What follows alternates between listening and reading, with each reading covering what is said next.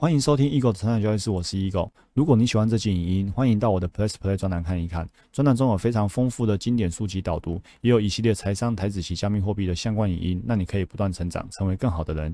下方有免费试阅专栏的连结，千万不要错过哦。那我们开始今天的主题吧。欢迎回到我们的成长交易室，我是 Eagle。我们这本书呢，态度跟投入，哈，就第二章的内容呢，我们已经读到第七个了。今天我们要进行第七个。那第七个内容呢，就是放下。好，书上告诉我们说，传说印度抓猴子的方法是把椰子绑在树上，然后呢，在椰子里面呢放一根香蕉，然后那个椰子的大小呢，就是猴子的手可以进去，可以自由的进去跟出来。但是当猴子伸手进去椰子里面抓到香蕉之后，它拿不出来，因为那香蕉的长度太长了，它无法从椰子的那个洞口拿出来，所以呢，这时候猴子就被困住了。猴子想要离开，只有一个方法，就是放手，不要拿香蕉。但是猴子又不愿意呀，所以他就被困住了，于是就被就被抓到了。猴这只猴子就被抓到了。所以呢，透过这个例子告诉我们说，我们有时候就跟那只猴子一样，有聪明才智，但是我们的心呢却被困住了。那因为我们不懂得放手。你今天抓了香蕉，你不愿意放手，那你最后就是被抓住了。好，那在我们的心。不懂得放手的过程呢，常常会有这样的表现，就是呢，愉悦的时候，遇到一件让令人愉快的时候，我们都希望它可以来多一些，哦，可以更长一点，更多一些。然后当今天遇到的是不愉快的时候呢，不愉悦的人事物，我们都希望你不要来，阻止你过来。所以呢，我们的心会有一种想要紧紧抓住对方，或者紧紧抓住不要对方的那种情绪。我们的心呢，太想去掌控某些想法、感觉或者状态，这个包括愉快的或不愉快的。那正念告诉我们要放下，放下指的就是顺其自然，接受事物的本来样貌。我们会发现到这里其实跟之前很像，我们说允许、接纳、接纳事物的本来面目，都是一样的概念。当我们觉察到自己的心正在紧紧的抓取或者紧紧的推开某些东西的时候，我们呢有意识的提醒自己放下这些冲动，再看接下来内在会如何转变。我们当发现我们的心正在评价的时候，我们不去跟随评价的内容，任由评价升起，任由评在评价存在跟消逝。所以这一段呢，指的就是非评价。所谓非评价，就是说你已经先有评价了，你已经评价了，但是呢，你不跟着评价去起起伏伏，叫做非评价。那所谓的不评价，不评价就是根本没有评价。所以在谈到这里的时候，你你慢慢就可以很明显知道说这两句话差在哪里。非评价就是你发现你已经在评价了，那这时候我们就不要跟着评价去做出情绪性的反应。评价是评价，我们还是跟着自己的理性决策走。比如说，哎，大盘这样子大跌了，对不对？大量长黑的，你。评价说：“哎，大量长黑了，会不会大家都在卖？我要不要跑？”但是呢，你的理性决策就是不跟着这个评价走，你回头还是依照策略，没有跌破移动停止点就不去卖。那这时候叫做非评价。那坦白讲，我们一直说不要看大盘，不要看大盘的就是不评价，因为你不去看大盘，你就不会有什么主力在卖的。那你只专注在自己个股，你就只知道每天依法操作，不要看电视，不要看消息。那些都不看，你就没有评价的机会。没有评价的机会呢，你就可以做到不评价。哦，当然呢，我觉得这是一个理想状态，就是说谁可以一念不生呐？所以以前我们说过，我们说不怕念头起，就怕觉察迟。然后后面那句话是什么？呃呃，念起是病，然后呢，什么是药？有点忘记了，什么是药？哎，抱歉了，我复习一下。我记得主题就是那篇文章，所以搜寻一下，什么是药？哦，念起是病，对，不续是药。念头起了没有关系，就怕你没有发现。那当念头起的时候呢，很容易让我们呢情绪失控，所以它是一个病。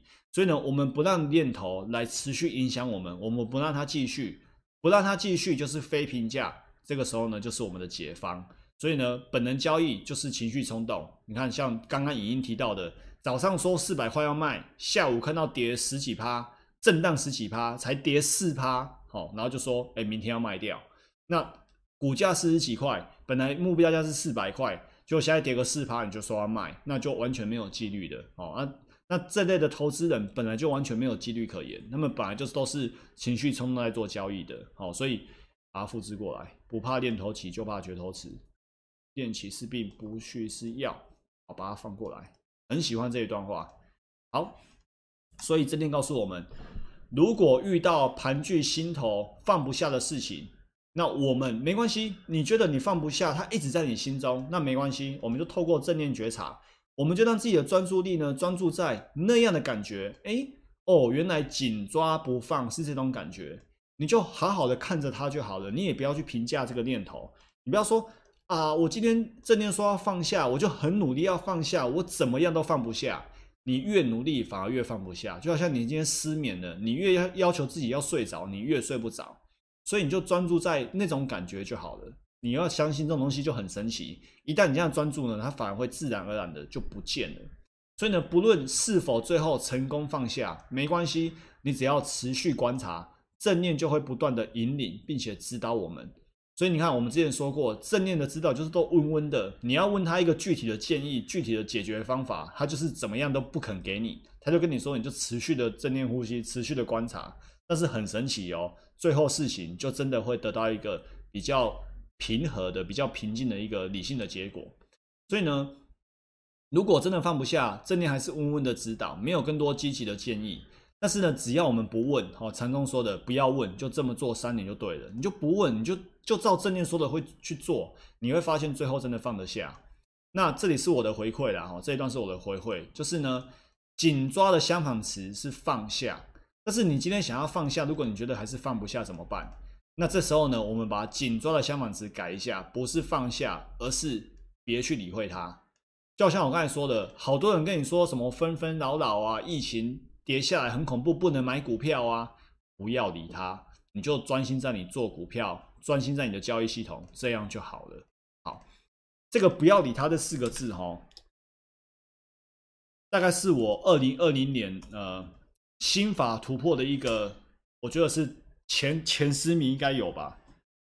这四个字哦，不要理他，因为我现在正在学太极拳，然后我学的是要学到太极内功，就是不是你在坊间看到那种早晨大家在公园然后一起打太极，然后形架打得很漂亮。我要练的是练的内功，练意不练形。那内功练出来有什么神力？这个很难去跟你解释。总之呢，他就真的是可以练到。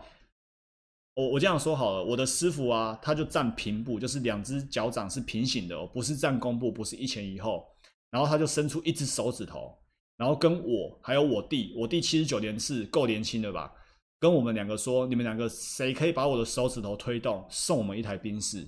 结果呢，我使尽洪荒之力，我居然推不动他一根手指头，因为他内功已经定在地上了。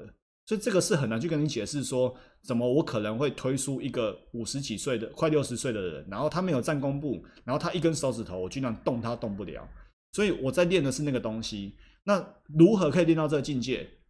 四个字，不要理他。这是师傅每天告诉我们的。以前我觉得他在好小，现在我觉得这很神奇哦。所以呢，正念也是一样。